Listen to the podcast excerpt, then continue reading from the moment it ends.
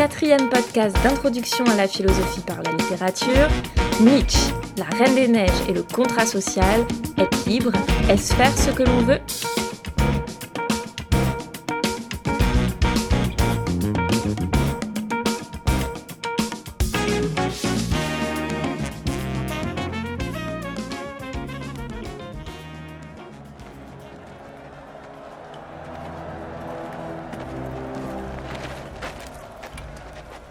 Renommée est bien méritée, l'Espagnol. Je ne crois pas qu'il y ait jamais eu de gladiateur qui t'égale. Quant à ce jeune homme, il dit que tu es la réincarnation d'Hector. Où est Hercule Mais c'est au héros lui-même de se présenter. Quel est ton nom? Tu as bien un nom tout de même. Mon nom est Gladiateur. Comment oses-tu me tourner le dos? Esclave Tu vas retirer ton casque et me dire comment tu te nommes.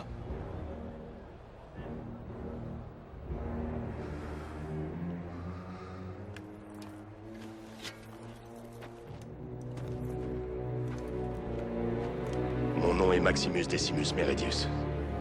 Commandant en chef des armées du Nord. Général des légions Félix. Fidèle serviteur du vrai empereur Marc Aurel. Père d'un fils assassiné. Époux d'une femme assassinée. Et j'aurai ma vengeance. Dans cette vie ou dans l'autre.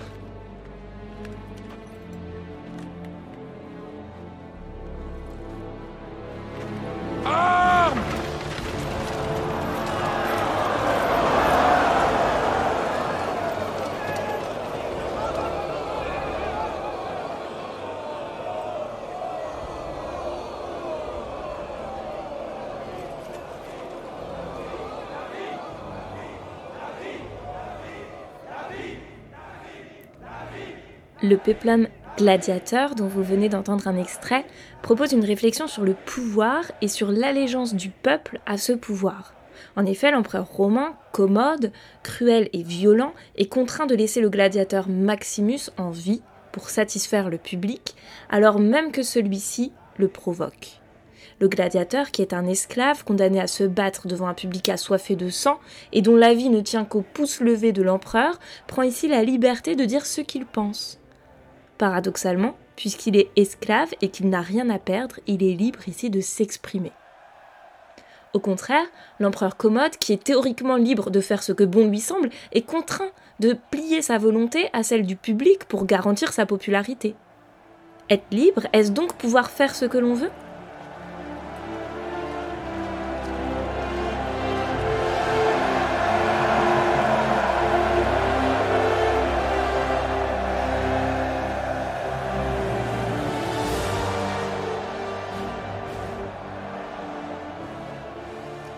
La liberté est un des piliers de notre République. Liberté, égalité, fraternité. Elle doit s'exprimer à différents endroits et de différentes façons. Liberté d'action, liberté de pensée, liberté d'expression, liberté de la presse, liberté de disposer de son corps, liberté de culte. Il s'agit donc de l'absence de contraintes extérieures dans nos choix et dans nos modes de vie. La liberté s'oppose à la contrainte donc, mais aussi à l'enfermement. Un prisonnier ne peut pas faire ce qu'il veut, il n'est donc pas libre. On voit ici le lien entre liberté et volonté. La liberté serait donc réaliser sa volonté, avoir le pouvoir d'agir en fonction de ce que l'on souhaite ou désire. Que je voudrais bien tenir un de ces puissants de quatre jours, si légers sur le mal qu'ils ordonnent, quand une bonne disgrâce a cuvé son orgueil. Je lui dirais que les sottises imprimées n'ont d'importance qu'au lieu où l'on en gêne le cours, que sans la liberté de blâmer, il n'est pas d'éloge flatteur, et qu'il n'y a que les petits hommes qui redoutent les petits écrits.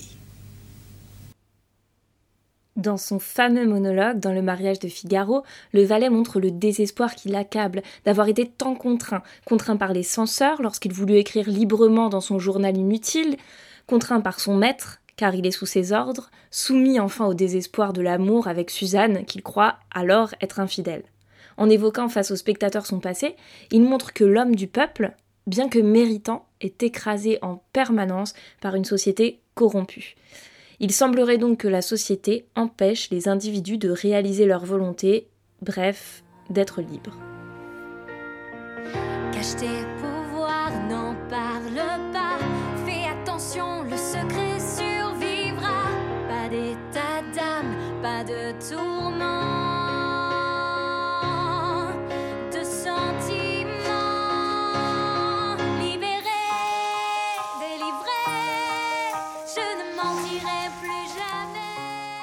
Aussi bizarre que cela puisse paraître, il m'a semblé, en écoutant pour une millième fois cette chanson de la Reine des Neiges que vous devez connaître par cœur, qu'elle était inspirée par le philosophe allemand du 19e siècle, Friedrich Nietzsche. Il théorise ce qu'il appelle la volonté de puissance. Pour lui, cette volonté de puissance, qui n'est pas une volonté d'être puissant, mais une volonté qui conduit à la puissance, est inhérente à chaque homme et chaque femme. La volonté de puissance permet de se réaliser, de devenir ce à quoi on aspire. Cette volonté de puissance nous pousse à devenir plus. Pour Nietzsche, elle permet de devenir ce qu'il appelle le surhomme. Pour la Reine des Neiges, cela signifie accepter ses pouvoirs, sa puissance. Elle peut ainsi s'accomplir, devenir plus, devenir une surfemme. Cela nécessite une liberté totale. Je dois pouvoir faire ce que je veux pour réaliser ma puissance, pour m'accomplir. Pour Elsa, cela signifie vivre seule et loin de tous, car la société la contraignait à se plier à ses règles, à cacher ses pouvoirs, à se limiter. Pour Nietzsche aussi, la société annihile la volonté de puissance, l'affaiblit et empêche les individus de devenir des surhommes. Les règles sociales et morales seraient donc des freins à la liberté, et donc à l'accomplissement, qui, selon Nietzsche, doit se faire par delà le bien et le mal, qui est le titre d'un de ses ouvrages auquel Elsa fait étrangement écho.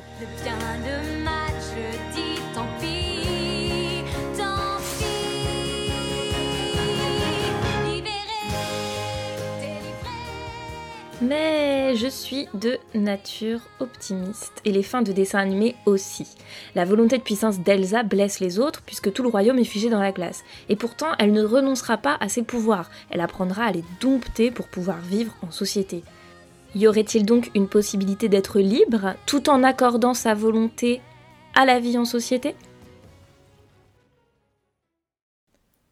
Dans le mariage de Figaro, le comte veut rétablir le droit de cuissage qu'il avait aboli.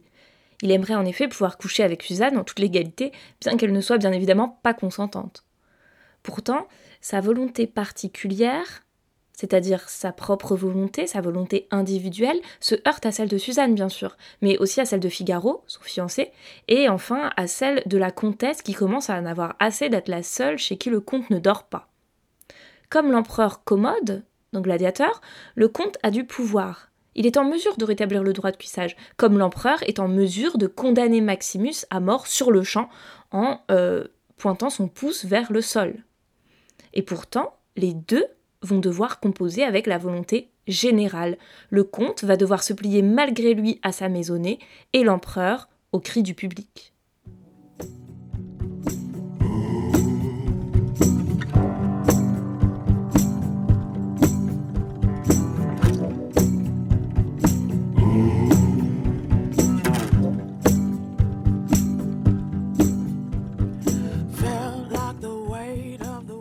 Ces concepts de volonté particulière et de volonté générale, c'est Rousseau qui les définit dans son ouvrage du contrat social. Pour lui, le contrat social, c'est un pacte que font les hommes entre eux, celui de se protéger et de garantir les libertés des uns et des autres. Il est impossible pour Rousseau d'exprimer ce que Nietzsche appelle sa volonté de puissance en société. En effet, elle se heurterait forcément à celle des autres. Ainsi, soit l'homme vit seul et reclus, comme Elsa au début, ce qui est impossible, et met en péril sa vie, car l'homme est un animal social, soit il choisit de se soumettre à la volonté générale. Cela ne remet pas en cause sa liberté, puisqu'il consent à renoncer à certains de ses désirs, à certaines de ses volontés particulières pour le bien commun. Donc c'est un choix qu'il fait librement.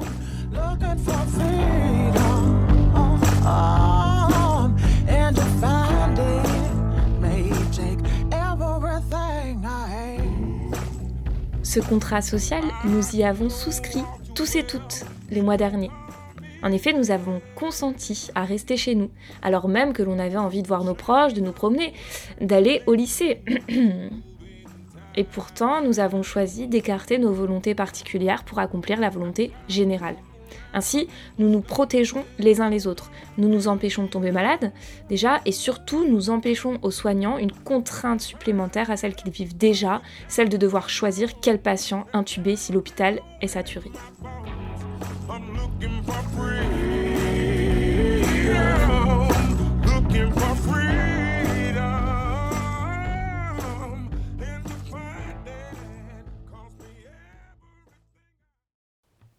Être libre, c'est donc faire ce que l'on veut, à condition que ce que l'on veut soit en accord avec la volonté générale. Ainsi, en se contraignant parfois pour garantir la liberté des uns, nous garantissons que nos droits et nos libertés sont préservés en retour. Ma femme et mon bien mis à part, tous me feront honneur et plaisir.